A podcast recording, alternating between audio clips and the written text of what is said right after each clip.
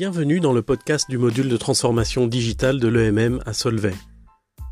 L'objectif est de partager avec vous observations, pensées et analyses sur la transformation digitale des entreprises, de l'économie et de nos sociétés. Inspiré de l'actualité, de lectures, de réflexions et de situations professionnelles qu'il m'arrive de rencontrer, ce podcast a vocation à faire le lien entre la sphère académique et la réalité de terrain.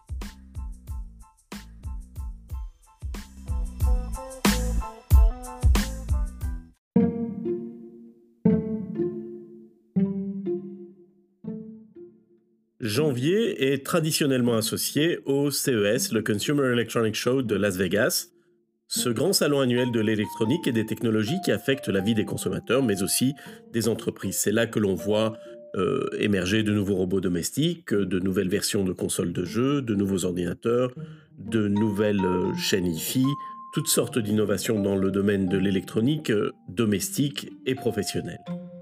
Témoin de l'avènement de l'ère électronique, ce salon fut créé en 1967 comme une spin-off de ce qui était à l'époque connu comme le Chicago Music Show. Et c'était à cet endroit-là que l'on présentait l'essentiel des innovations dans l'électronique de grande consommation. Le premier CES avait eu une centaine d'exposants pour un nombre de visiteurs qui euh, était de l'ordre de 17 500.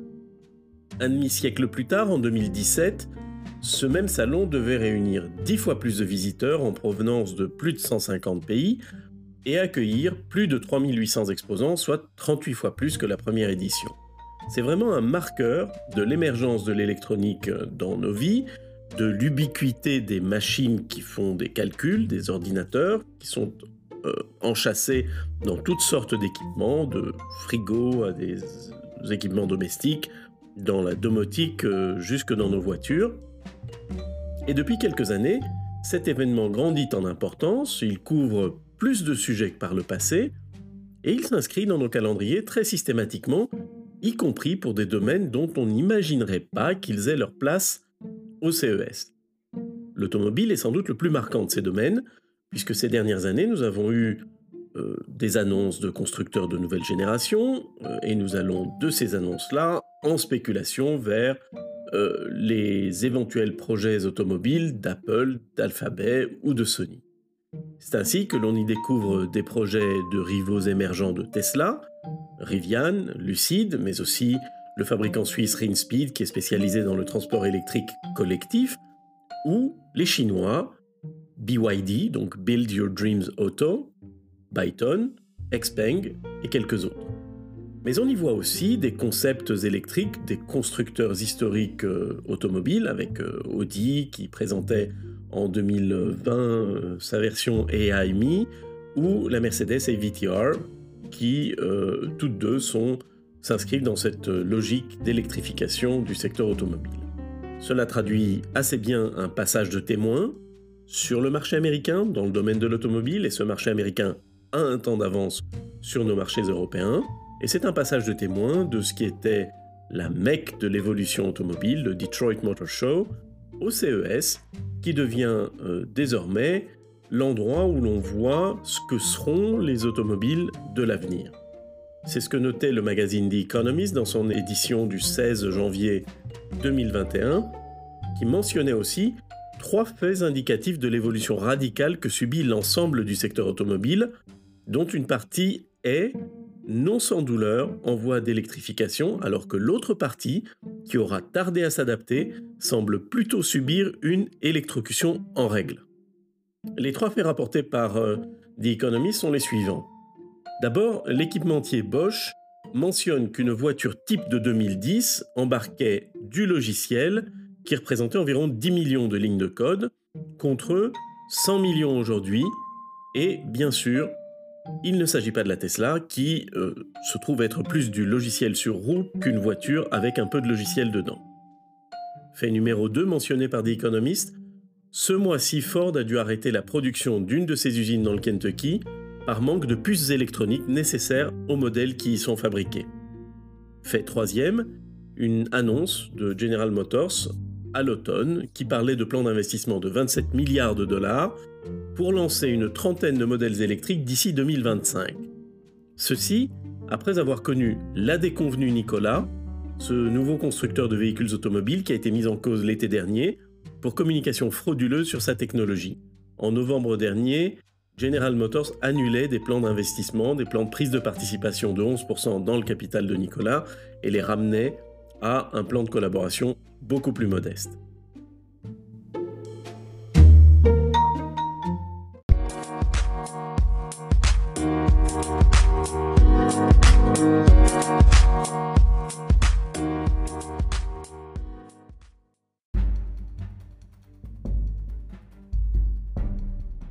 Parlons un petit peu de l'innovation dans le secteur automobile. C'est un secteur qui est clairement tout à fait apte à innover, qui a connu beaucoup d'innovations importantes depuis le début du XXe siècle où on peut considérer qu'on a une émergence de l'automobile vraiment à l'échelle industrielle. On a vu notamment émerger euh, la boîte automatique en 1939-1940, qui aura mis une grosse quarantaine d'années à s'installer comme dominante et à être présente sur tous les modèles disponibles sur le marché américain. On a vu apparaître des pneus à carcasse radiale euh, en 1972. Cela ont mis 12 années pour euh, atteindre 100% du marché en 1984. Et on peut citer également l'ABS, dont la deuxième génération était co-développée et présentée en 1978 par Mercedes-Benz et l'équipementier Bosch, et qui a été intégré aux normes européennes obligatoires à partir de 2004 mais qui était déjà présent sur une grande majorité des modèles euh, au tournant du siècle. Bien sûr, ces innovations se font parfois avec l'aide, avec le soutien et avec euh, l'encouragement plus ou moins amical de réglementations et de normes. Euh, ça a été le cas par exemple pour l'interface OBD, cette On-Board Diagnostics, cette espèce de petite prise qui permet de vérifier l'état de fonctionnement des différents systèmes du véhicule qui elle était rentrée dans la directive 98-69 euh, de l'Union européenne. On a aussi vu apparaître euh, l'ordinateur de bord, ce qui euh, s'appelait une ECU en anglais, Electronic Control Unit. Première génération de ces ordinateurs de bord est apparue en 1977. C'était sur un modèle Oldsmobile Toronado de General Motors. General Motors qui a donc toujours été à l'avant-garde des évolutions des constructeurs traditionnels, puisque on se souvient qu'ils avaient aussi un modèle euh, électrique au début du XXIe siècle. Toujours est-il que les premiers ordinateurs de bord ne faisaient que très peu de choses. Le tout premier n'était qu'un microcontrôleur pour euh, contrôler l'allumage du véhicule. Aujourd'hui, les circuits intégrés, les logiciels sont pratiquement consubstantiels de l'automobile, même si les constructeurs historiques s'avèrent assez mal à l'aise pour développer des interfaces et des services aussi utiles et agréables d'usage que ce que nous avons sur nos smartphones ou nos ordinateurs modernes.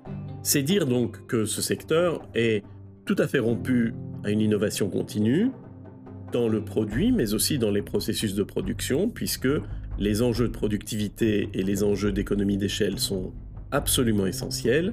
Et donc, on peut voir que dans l'histoire, au cours du siècle dernier, euh, ce secteur a toujours adopté rapidement des innovations qui amélioraient le produit, qui amélioraient les processus de production, qui pouvaient améliorer aussi ou faire évoluer un petit peu le modèle d'affaires, notamment au niveau de la distribution.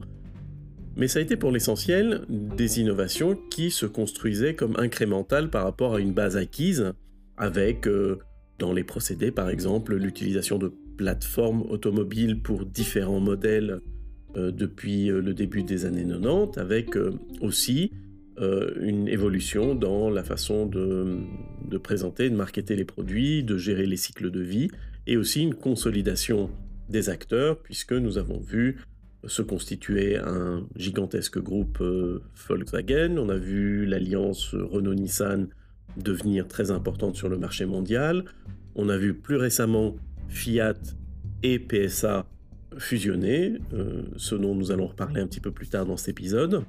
Et donc on ne peut pas dire que le secteur automobile est un secteur qui aurait du mal à innover, mais il se trouve qu'il est aujourd'hui confronté à quelque chose qui est une rupture assez importante dont nous allons parler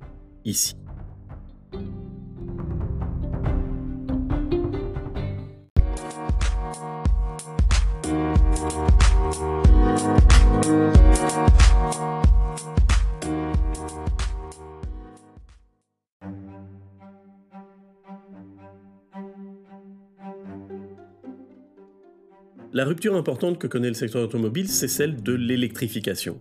Il faut bien comprendre de quoi il s'agit, il faut bien comprendre ce que sont ses implications, car il s'agit d'une évolution dans la motorisation, mais cette évolution de la motorisation du véhicule euh, conduit à ce que l'on ait une euh, quantité d'énergie électrique embarquée euh, suffisante pour faire fonctionner toute une série de systèmes annexes, pour faire fonctionner notamment un ordinateur de bord comme tout à fait central dans le fonctionnement du véhicule, et surtout la motorisation électrique dispense un véhicule électrique de toute une série de systèmes qui étaient essentiels et nécessaires dans des véhicules thermiques, comme par exemple des filtres à air, des filtres à huile, un réservoir de carburant, la tuyauterie pour amener ce carburant vers le moteur, des courroies de transmission et toute une série de pièces mécaniques qui étaient destinées à transformer le mouvement de piston euh, donc un mouvement vertical en un mouvement de rotation de roue pour faire rouler ce véhicule.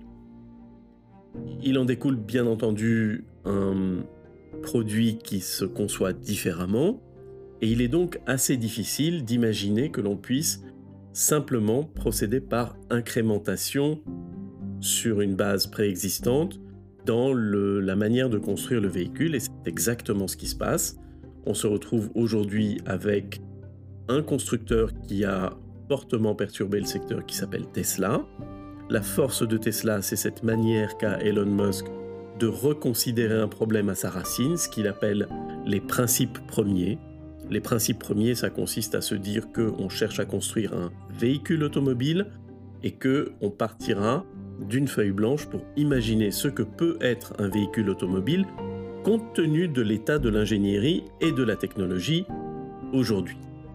Le résultat de cela est évidemment que la conception du véhicule devient autre chose, c'est-à-dire qu'une Tesla part du logiciel et s'étend vers l'équipement matériel qui permet à ce logiciel d'être un logiciel roulant qui transporte des gens et des marchandises et leur équipement et leur bagages d'un point A à un point B en faisant usage de tous les moyens techniques que les technologies digitales permettent. Cette évolution se traduit aussi au niveau du système de production. Alors un secret assez bien gardé chez les constructeurs historiques, en tout cas pour ce qui est des données très détaillées, c'est celui de savoir combien de temps il faut pour construire un véhicule.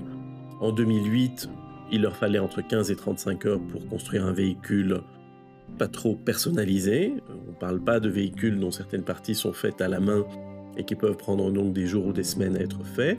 On parle de véhicules produits sur des chaînes et selon la complexité des véhicules, il fallait donc entre 15 et 35 heures pour en construire un. L'amélioration continue des méthodes, des processus de production, aura bien entendu conduit à une évolution de ses performances sur la décennie qui s'est écoulée, mais le produit véhicule thermique reste complexe par le nombre de systèmes nécessaires et par son caractère hybride mécanique-électronique, c'est-à-dire que depuis maintenant l'émergence des ordinateurs de bord, on l'a vu donc le premier ordinateur de bord, c'était en 1977, mais depuis l'émergence des ordinateurs de bord, ce que l'on a, c'est en réalité un produit qui se trouve avoir une partie de son fonctionnement qui est électronique, qui est basée sur des circuits, et une autre partie de son fonctionnement qui est purement mécanique, euh, avec euh, des pièces de haute technologie qui permettent de faire fonctionner un moteur thermique et donc de euh, fournir une énergie au déplacement du véhicule.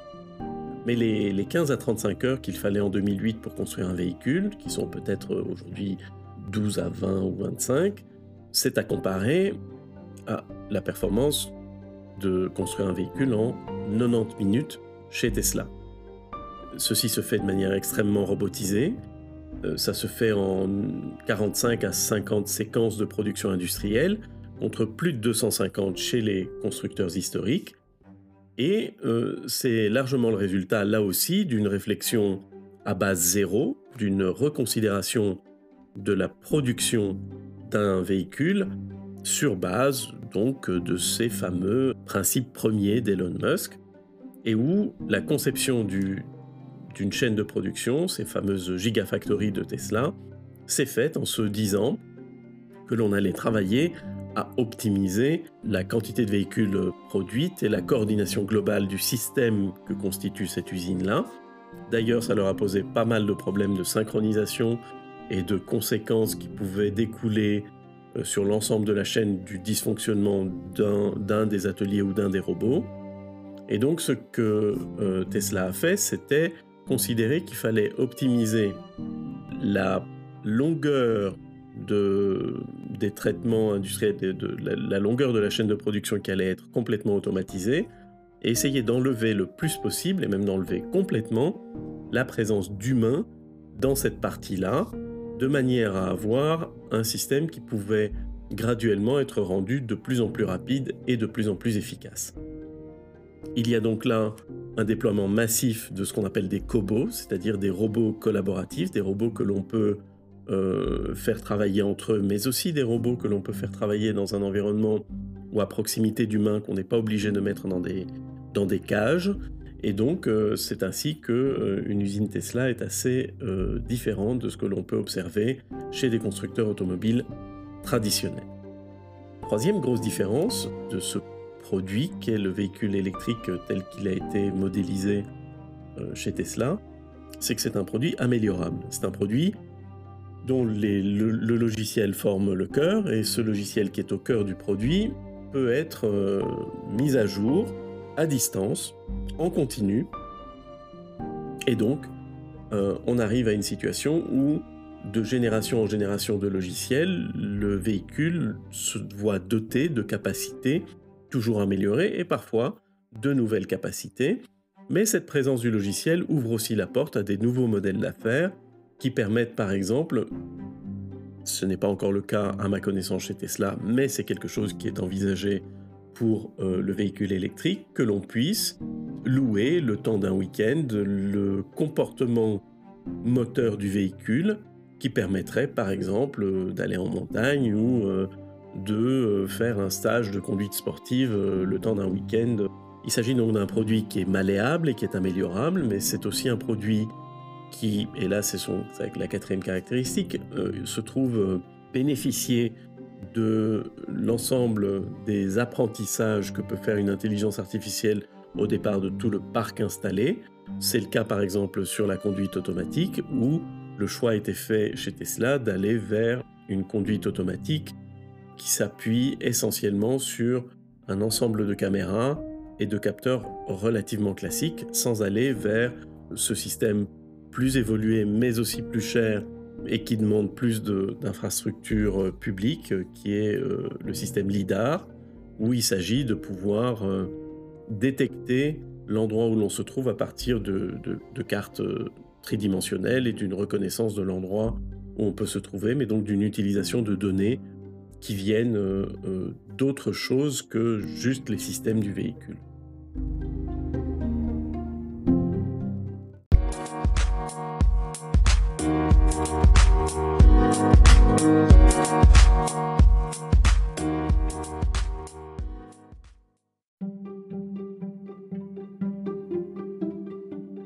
Parmi les constructeurs traditionnels les plus avancés dans l'électrification, on a bien entendu Volkswagen qui s'est placé en tête des ventes en 2020 à quelques milliers d'unités près, juste devant Tesla. Mais on a aussi Nissan et Renault avec leurs modèles Leaf et Zoé qui se sont progressivement installés comme euh, euh, des modèles récurrents dans leur gamme depuis quelques années. Et un choix euh, un petit peu différent a pu être fait chez Volvo où on a carrément créé une nouvelle marque qui s'appelle Polestar et qui est la marque de, véhicules électriques du groupe Volvo. Curieusement, le leader incontesté des technologies hybrides, Toyota, semble totalement distancé puisqu'il n'a aujourd'hui à proposer qu'un modèle à pile à combustible euh, qui annonce euh, aujourd'hui certainement une innovation de rupture quand ils disent que d'ici un an ou deux, ils pourront lancer les premiers véhicules à batterie à électrolyte solide qui pourraient donc être chargés en quelques minutes mais cela illustre aussi très bien la grande difficulté euh, qu'il y a pour un acteur installé, pour euh, un acteur avec euh, des chaînes industrielles qui représentent une grande inertie à changer. C'est la difficulté, le défi que représente l'existence d'opérations legacy, d'opérations préexistantes, qui fonctionnent sur le précédent paradigme industriel. Ceci plus spécialement lorsque les nouveaux concurrents conçoivent leurs produits et ces unités de production selon une logique totalement différente, on l'a vu, et ça illustre assez bien euh, certaines des caractéristiques d'un plan qui s'appelle Renaulution et qui a été annoncé par euh, le groupe Renault le 14 janvier dernier et qui était notamment présenté par euh, le CEO du groupe, Luca Demeo, dont je vous invite à écouter quelques extraits choisis parce qu'ils ont un intérêt particulier. Nous allons le voir dans un instant.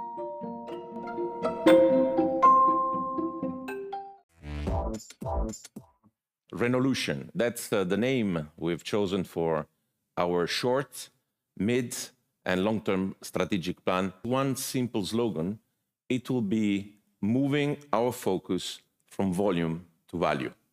We have three phases. First phase is resurrection, running from 2020 to 2023. It will be clearly about cost reduction, margin, and cash generation. Renovation, spanning from 2023 to 2025. This is when we will benefit from a completely new and revamped lineup, electric and electrified. And then third phase is revolution. From 2025 on, onwards, it's about becoming a player in the data, energy, and services. Revolution means also a fundamental rethinking of our go-to-market strategy. We'll stay only if we see the potential to make a profit. Let me show you the playbook of our product renovation strategy. We'll regain our legitimate rank in the C and the D segment with a total of 11 electric or hybrid new models. We'll manage this offensive while maintaining our leading position in the small car segment with five electric or hybrid new models. We will secure our position in the LCV segment with six models, of which three pure electric. And most importantly, we will be profitable in all segments.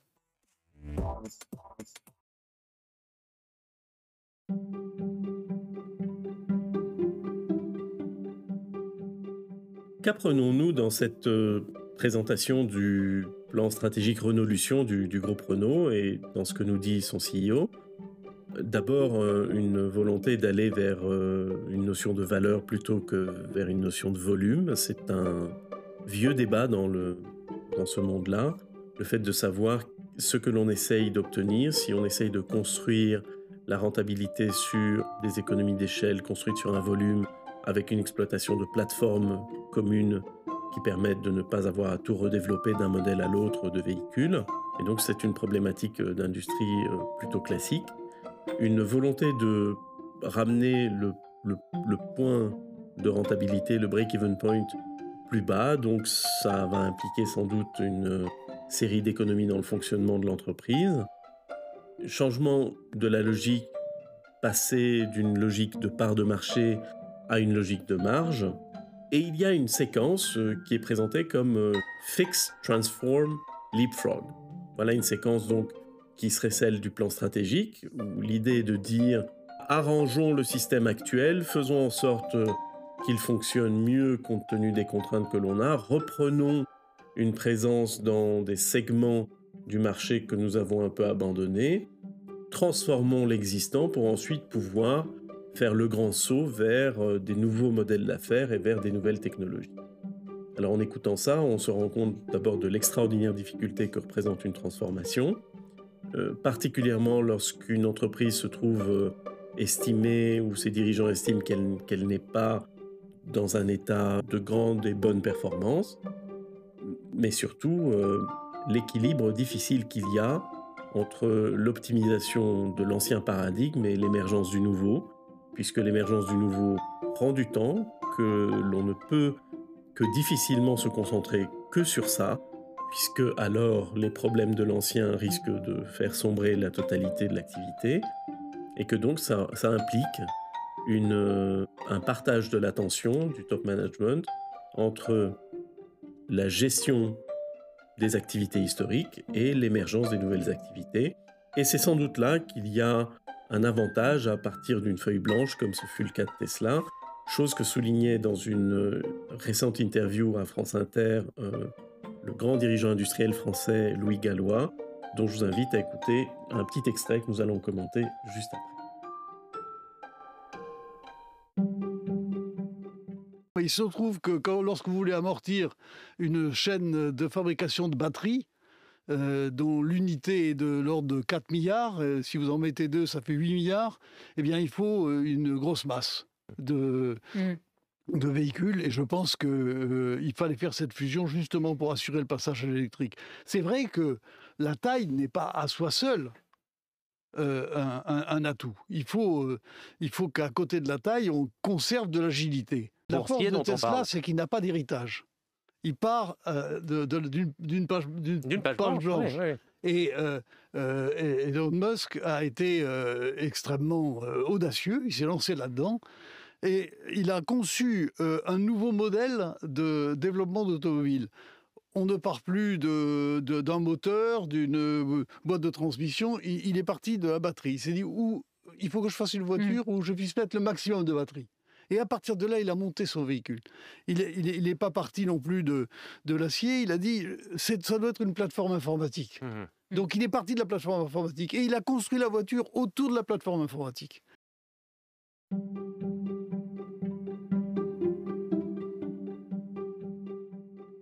Alors, que souligne euh, Louis Gallois, et à très juste titre dans cette euh, interview euh, sur France Inter? D'abord, il justifie la fusion entre Peugeot, donc entre PSA et Fiat Chrysler, par un besoin d'avoir de la masse pour faire la transition vers l'électrique.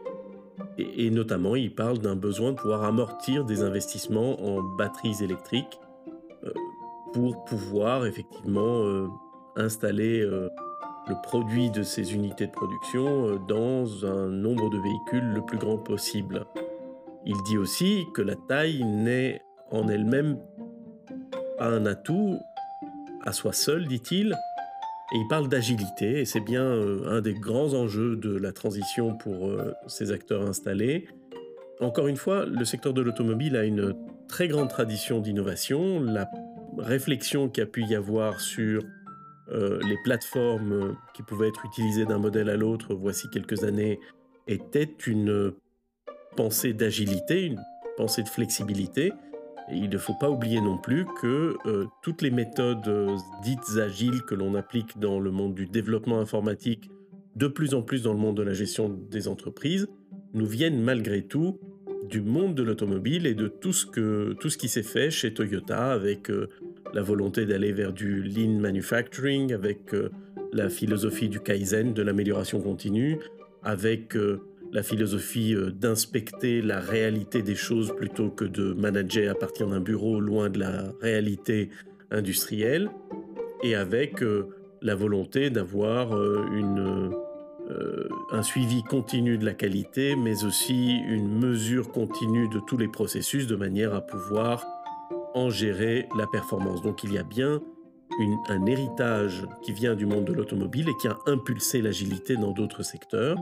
Enfin, Louis Gallois souligne bien l'importance et la facilité que ça donne de partir sans héritage industriel, sans opération existante à devoir réorganiser, ajuster dans les méthodes, sans culture d'entreprise déjà installée qu'il faudra faire évoluer pour aller vers d'autres modes de fonctionnement et vers une autre manière de concevoir le produit.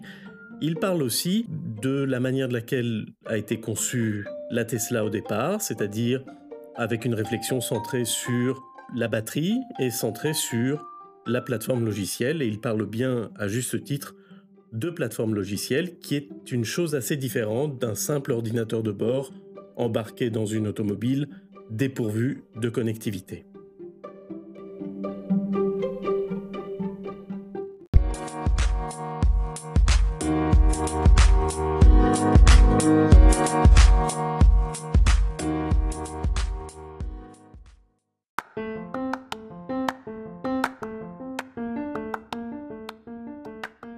Dans cet épisode, il a été question de la transition digitale euh, dans le secteur de l'automobile avec euh, ce secteur-là que l'on peut voir comme un exemple euh, de ce qui peut se passer de façon plus générale dans le monde industriel, où les évolutions prennent du temps et sont lourdes car il y a de l'inertie, les investissements sont importants et les enjeux sont aussi d'une très grande dimension financière, humaine et opérationnelle. Nous avons vu dans cet épisode combien il y avait un avantage initial pour ceux qui peuvent commencer avec une page blanche, euh, sans savoir encore aujourd'hui dans quelles conditions cet avantage pourra durer et grandir. Il y a là d'ailleurs une réflexion à avoir sur la question de la réindustrialisation européenne et notamment sur le fait de savoir si elle va consister à réformer, restructurer, améliorer les infrastructures industrielles existantes ou si cette euh, réindustrialisation qui est aujourd'hui possible du fait des moyens du digital, du fait de la construction par couche additive, ce qu'on appelle euh, l'impression 3D, est-ce que cela va nous donner les moyens d'aller vers une euh, évolution, vers une création de nouvelles entités industrielles qui vont fonctionner sur ces principes-là, précisément partant d'une page blanche, pour ne pas avoir à gérer un héritage? Ou est-ce que on a plus de portance à réformer des entités industrielles existantes En tout état de cause, ce sera une industrie différente de celle que nous avons connue par le passé, puisque la probabilité est forte qu'elle soit fortement automatisée et donc moins créatrice d'emplois que ne le fut le secteur secondaire par le passé. Dans un épisode précédent, nous voyons aussi comment le digital pouvait affecter le cœur des services financiers et fiduciaires, c'est-à-dire des services de confiance, en transformant précisément la manière de laquelle la confiance elle-même pouvait émerger dans l'économie. Mais c'est une caractéristique euh, donc de la transformation digitale qui est de ne pas simplement numériser des activités existantes, mais de les réinventer en profondeur, de reconcevoir les choses à partir d'une base zéro. Et c'est donc une caractéristique de la transition digitale que d'inviter ou de fermement et souvent pas très poliment les acteurs installés à repenser intégralement leur mode de fonctionnement. Et c'est évidemment beaucoup plus difficile pour un acteur qui a des enjeux d'avoir déjà construit une position, de se réimaginer à partir de rien du tout, que ça ne l'est pour un nouvel entrant de repenser les choses avec les nouveaux moyens qui peuvent exister. Il y a donc là un match absolument passionnant qui se joue dans les années qui viennent entre la réforme de la base installée, l'actualisation et la digitalisation de la base installée et l'émergence de nouveaux acteurs qui vont venir perturber des modes de fonctionnement, des modèles d'affaires, des modèles industriels, des modèles de commercialisation.